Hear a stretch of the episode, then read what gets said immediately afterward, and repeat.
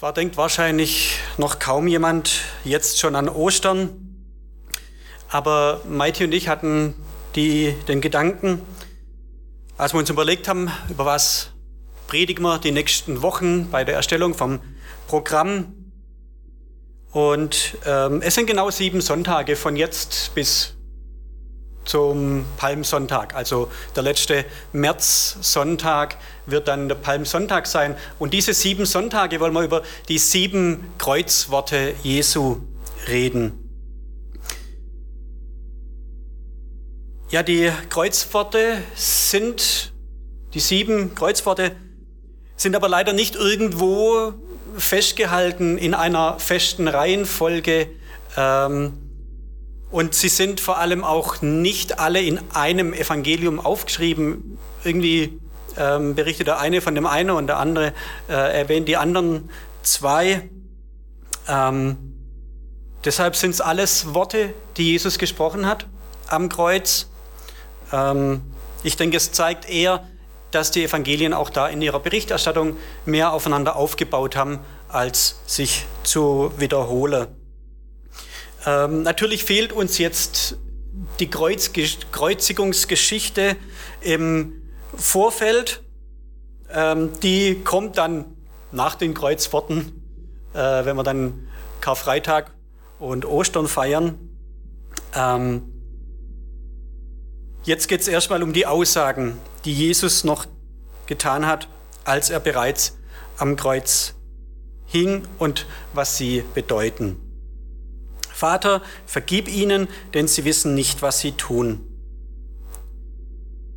Der Kreuzestod war sehr grausam und war somit die schrecklichste Art der damals üblichen Todesstrafen.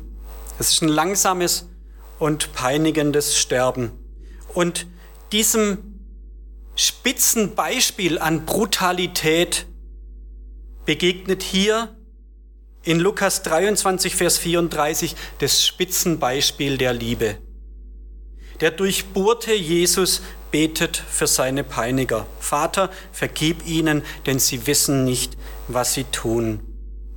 Um in die Tiefen dieses beispiellosen Geschehens einzutauchen, habe ich die Predigt in zwei Punkte aufgeteilt. Und jeder dieser Punkte bezieht sich auf einen der beiden Sätze aus Lukas 23, Vers 34. Und ich beginne mit dem zweiten Satz. Denn sie wissen nicht, was sie tun. Was tun sie denn? Wissen sie wirklich überhaupt nicht, was sie tun? Was denken sie, was sie wohl tun? Und was tun sie in Wirklichkeit? Sind sie sich dessen bewusst, was sie im Eigentlichen tun? Was wolle sie mit dem, was sie tun, erreichen? Was ist ihr Antrieb, ihre Motivation? Wissen sie, was sie tun und was sie wollen? Oder wissen sie es nicht? Und wer ist eigentlich gemeint mit denen, die da nicht wissen, was sie tun? Sind es die Römer, die Jesus ganz praktisch ans Kreuz hängen?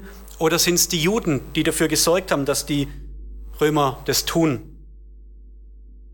Jesus meint mit Sicherheit beide, Juden und Römer. In einem äußeren Sinn wussten alle, alle Beteiligten schon ziemlich genau, was sie taten.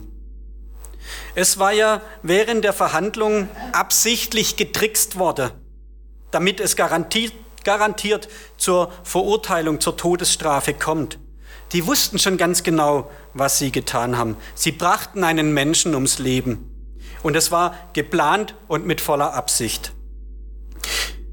Natürlich dieses Kreuzigungskommando, die römischen Soldaten, die erfüllten lediglich ihren Job. Es war grausiger Teil ihres Berufes, Todesurteile zu vollstrecken. Sie wussten, dass durch ihre Hand Menschen starben. Aber um die Gründe, warum diese Menschen sterben mussten, scherten sie sich wahrscheinlich recht wenig. Dass es aber eben nicht nur ein Mensch war, den sie in diesem Fall kreuzigten, war ihnen vermutlich wirklich nicht bewusst. Die Juden, auch die wussten rein äußerlich betrachtet ganz genau, was sie getan haben. Sie wollten Jesus am Kreuz hängen sehen. Das war ihr Ziel. In Lukas 23, Vers 21 hatten sie das Volk aufgewiegelt, zu rufen, dem Pilatus, der Jesus freigeben wollte, zuzurufen, kreuzige ihn. Gib lieber den Barabbas frei, kreuzige ihn. Und schon recht früh hatten sie Mordpläne gegen Jesus angefangen zu schmieden. In Johannes 7, Vers 1, da heißt, weil die Juden ihn töten wollten. Jesus hat da schon ähm, Jerusalem gemieden, ist nicht zum Laubhüttenfest gegangen erstmal, weil er wusste, sie hatten schon vor, ihn zu töten. Und schon zwei Kapitel vorher im Johannesevangelium, ähm, da heißt es, darum suchten die Juden noch mehr, ihn zu töten, weil er den Sabbat aufhob und Gott seinen Vater nannte und sich ihm damit gleich machte. Sie suchten noch mehr, ihn zu töten. Das heißt, sogar da davor hatten sie schon ins Auge gefasst, Jesus umbringen zu wollen. Und so früh schon wollten sie noch mehr Jesus aus dem Weg schaffen. Ihre Absicht war ganz eindeutig. Jesus musste weg. Sie dachten, sie bringen einen geistlichen Übeltäter zur Strecke, einen Gotteslästerer, einer, der eine falsche Lehre brachte, der die Gläubigen in die Irre führte. Sie dachten auch, dass er ähm, durch seine Lehre Unruhe stiften könnte, die eventuell auch Strafe durch die Besatzer nach sich zieht. Vielleicht war es auch einfach nur Neid darüber, dass so viele ihm nachgelaufen sind, dass so viele ihm zugehört haben. Oder war es tatsächlich vielleicht doch auch genau deshalb der Ärger darüber, dass sie dachten, die laufen dem Falschen nach? Dass sie befürchteten, dass die, die Jesus zuhören, die ihm nachfolgen, vermeintlich verloren gehen. Ihre Motivation war, denke ich, den Glauben an den einzig wahren Gott zu schützen. Genauso wie später Paulus zunächst die christliche Gemeinde verfolgt hat. Er schreibt selber darüber in 1 Timotheus 1, Vers 13. Im Eifer für den jüdischen Glauben hat er die Gemeinde Christi verfolgt. Und das sagt er, dass er unwissend getan hatte und dass ihm Barmherzigkeit widerfahren ist. Er hatte unwissend gehandelt, als er die Gemeinde Jesu verfolgt hat. Die Juden hatten auch ihre Gründe, Jesus aus dem Weg zu räumen. Aber der tiefere geistliche Sinn, der ist ihnen verborgen geblieben. Zwar hatte Kephas noch was vollkommen Richtiges angesprochen, aber auch seine Gedanken gingen dabei in die falsche Richtung. Auch er hatte nicht die ganze Weite erfasst, um die es hier ging. In Johannes 11, Vers 50 sagt er, ähm, dass lieber ein einzelner Mensch getötet werde, als dass das ganze Volk verdirbt. Er sagt es eben in diesem Blick auf mögliche Unruhe, die die Römer niederwalzen könnten. Aber er sagt so was vollkommen Richtiges, dass lieber Jesus am Kreuz stirbt für unsere Schuld, als dass jeder Mensch auf ewig verdorben wird. Durch ihren Komplott haben die Juden dazu beigetragen, dass alttestamentliche Prophetie in Erfüllung ging, ohne es zu wissen. So weit haben sie tatsächlich nicht gedacht. Weil sie selber die Einladung von Jesus ausgeschlagen haben, ist es ihnen verborgen geblieben, dass er wirklich der Messias und der Gottessohn war. Paulus schreibt im ersten Korintherbrief von, von dem Geheimnis Gottes, von der Weisheit Gottes, die äh, für menschliche, für menschlichen Verstand nicht begreifbar ist. Er sagt, keiner der Fürsten dieser Welt hat die Weisheit Gottes erkannt, denn wenn sie sie erkannt hätten, dann würden sie wohl den Herrn der Herrlichkeit nicht gekreuzigt haben. Sie wussten nicht, was sie tun. Und Paulus und auch Petrus greife in ihre ersten Predigten in der Apostelgeschichte, die wir nachlesen können, schreiben sie genau diesen Punkt auf und, und knüpfen daran an. In Apostelgeschichte 3, Vers 17 ist die Predigt von Petrus niedergeschrieben, nachdem er einen Menschen geheilt hat und dann ähm, zum Verhör muss, angeklagt wird, was er denn da getan hat und aus welcher Macht. Und der sagt, ähm,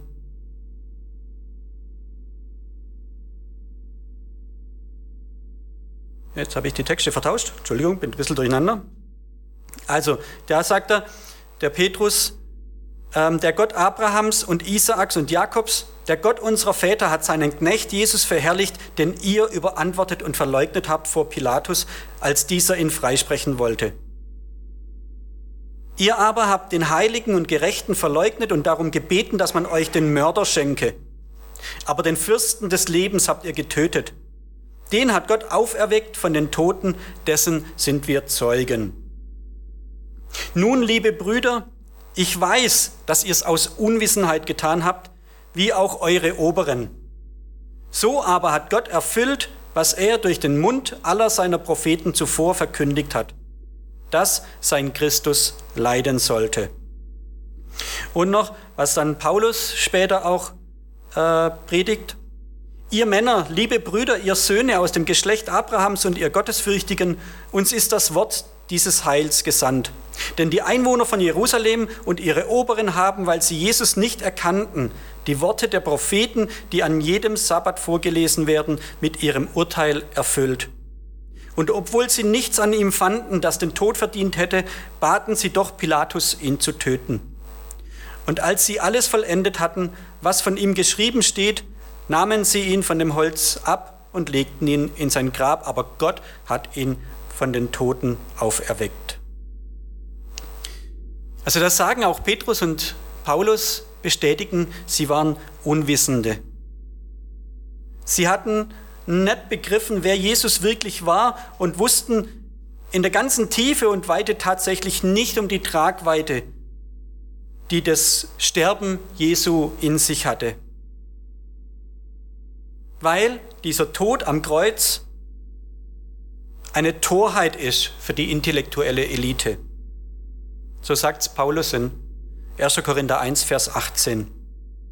Da sagt er, die, die verloren gehen, für die klingt das alles einfach verrückt. Aber die, die gerettet werden, für die ist es Gottes Kraft.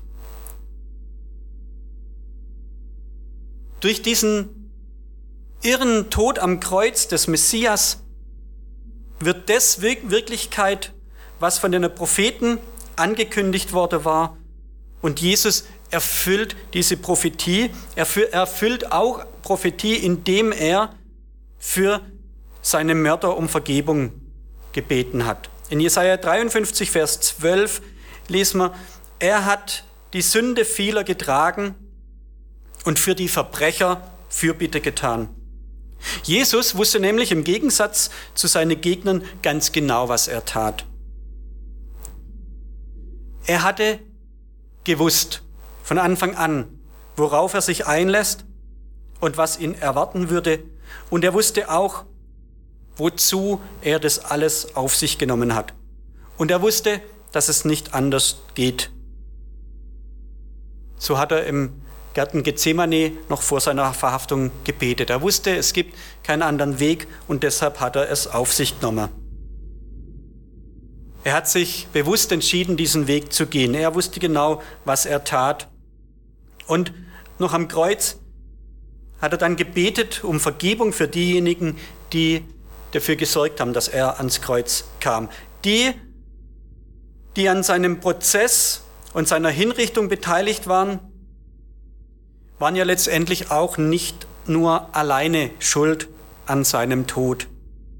Die Schuld aller Menschen, von Adam und Eva bis heute, die Schuld aller Menschen ähm, brachten Jesus ans Kreuz. Für deren Vergebung, für die Vergebung aller Schuld, aller Menschen, aller Zeiten hat Jesus willig gelitten. Er nahm die Schuld der ganzen Welt auf sich und für diejenigen, die seinen Tod die für seinen Tod verantwortlich waren, die nicht wussten, was sie taten, hat er gebetet, Vater, vergib ihnen. Und das ist der zweite Punkt. Vater, vergib ihnen. Jesus bittet den Vater im Himmel um Vergebung für seine Peiniger. Er bittet für seine Feinde. Damit praktiziert er selber, was er in der Bergpredigt gelehrt hatte. Matthäus 5, Vers 44, da steht, liebt eure Feinde und betet für die, die euch verfolgen. Das hat er gepredigt und er hat es selber umgesetzt. Und er hat schon schnell auch Nachahmer gefunden. Ähm, seinem Vorbild folgt zum Beispiel Stephanus. Als er gesteinigt wird, lesen wir von ihm in Apostelgeschichte 7, Vers 60, dass er kniend, sterbend rief, Herr, rechne ihnen diese Sünde nicht an.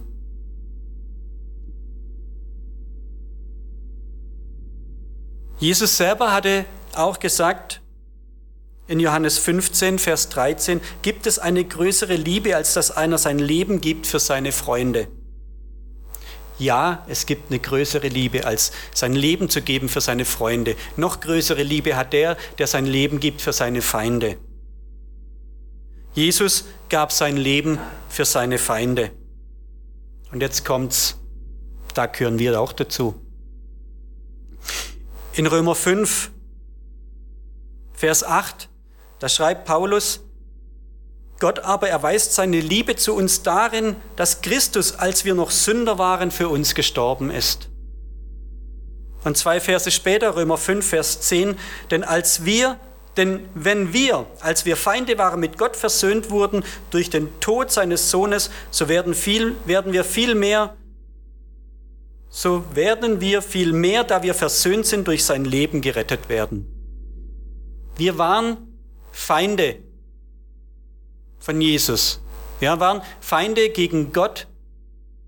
Die ganze Welt ist verfeindet gegen Gott, will sich selber leben. Und in jedem von uns steckt es mehr oder weniger auch ein bisschen drin. Und keiner von uns hat es verdient, dass Jesus für ihn stirbt sondern Jesus ist für uns gestorben, ohne dass wir es verdient hätten. Im Gegenteil, wir hätten es eigentlich verdient, dass er uns verwirft. Und er ist gestorben für uns, so drückt es Paulus aus, als wir noch seine Feinde waren. Und so auch damals am Kreuz ganz konkret die Feinde, die ihm gegenüberstanden, die dafür gesorgt haben, dass er da stirbt. Für die stirbt er und für die betet er. Nicht die jüdischen Oberen haben Jesus ans Kreuz gebracht, nicht Pilatus und auch nicht die römischen Soldaten. Allein seine Liebe zu uns Menschen hat ihn ans Kreuz gebracht. Niemand außer ihm selber, selbst hätte ihn ans Kreuz zwingen können. Seine Liebe zu uns hat ihn das Leben gekostet. Seine Liebe hielt ihn am Kreuz fest, nicht die Nägel. Und in seiner großen Liebe vergibt er. Wir hören uns jetzt ein Lied an von der Gruppe Ararat, schon etwas älter, für die Älteren etwas moderner. Ähm, keiner liebt mehr. Das, wenn man mal auf den Text hört von diesem Lied,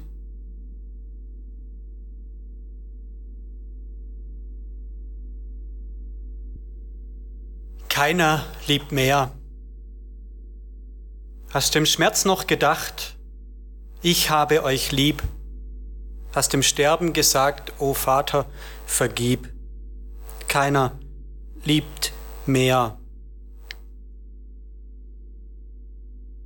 Diejenigen, die verantwortlich waren dafür, dass Jesus gekreuzigt wurde, die wussten in gewisser Weise vielleicht tatsächlich nicht, was sie taten. Und wenn sie gewusst hätten, wer das wirklich war, wenn sie das akzeptiert und anerkannt hätten, den sie da verurteilt hätten, haben, dann hätten sie es wohl nicht gemacht. Dann wäre aber auch der Heilsplan Gottes nicht fortgeführt worden. Sie wussten in der Tat in zweierlei Sichtweise nicht, was sie taten. Sie wussten nicht, dass sie mit ihrer Tat den Plan Gottes verfolgt haben. Und sie wussten nicht, dass sie wirklich Gottes Sohn töten ließen.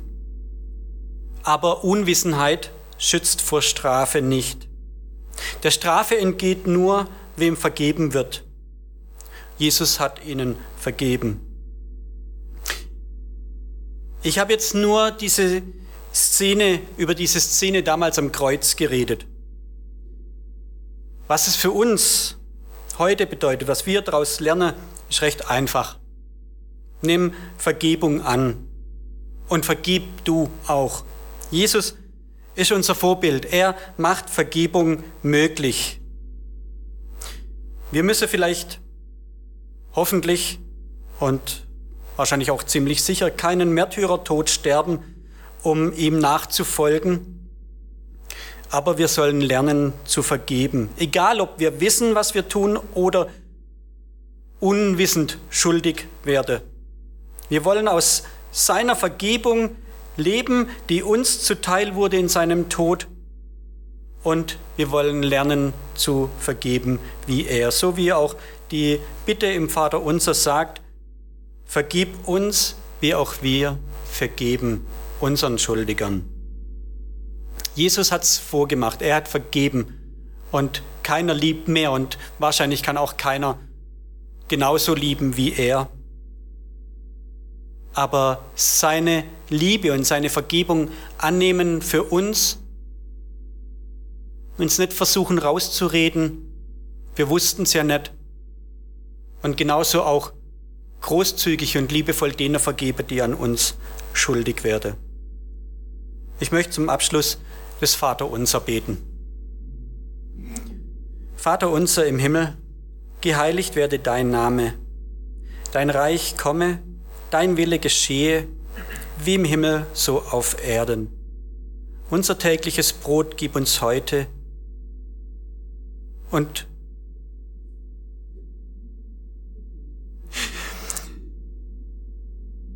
Wie auch wir vergib, vergib uns unsere Schuld, wie auch wir vergeben unseren Schuldigern und führe uns nicht in Versuchung, sondern erlöse uns von dem Bösen. Amen.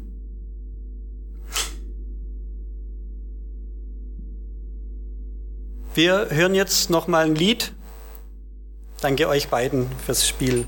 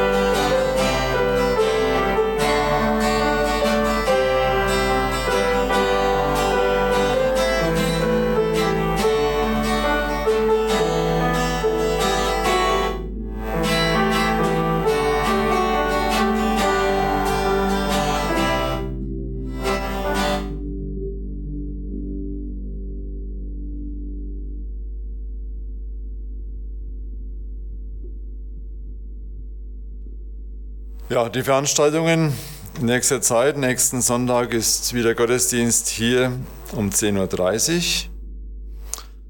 Morgen, Montag, für die Leitungskreisleute ist Leitungskreis, der aber online stattfinden wird.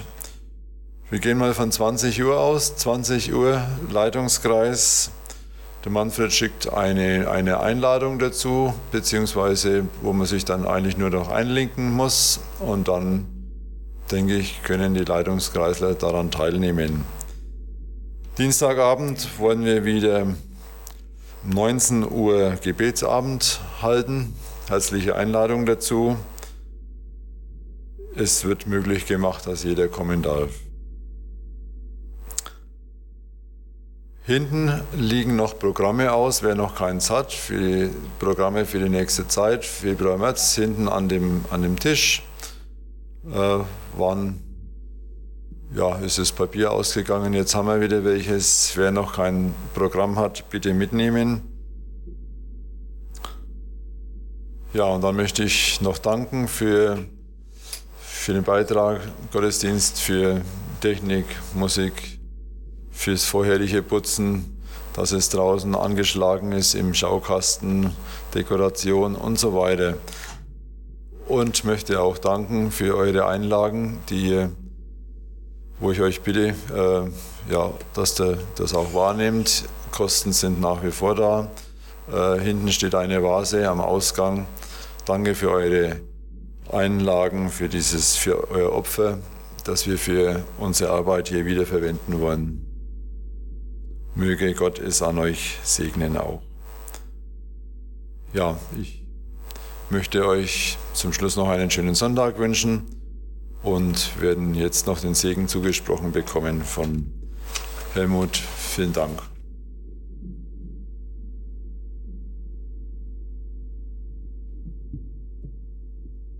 Eins noch, ich lade auch noch mal ein am Mittwoch zur Telefonbibelstunde. Der erste Versuch hat schon ganz gut geklappt war eine mittelgroße Gruppe auch dabei. Ähm, wir probieren es diese Woche wieder. Diesmal äh, auch mit mehr Austausch, ob das dann auch klappt. Genau.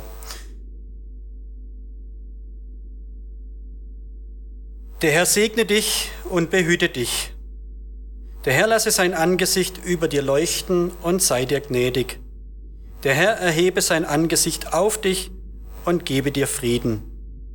So segne dich der gnädige, dreieinige Gott, Vater, Sohn und Heiliger Geist. Amen.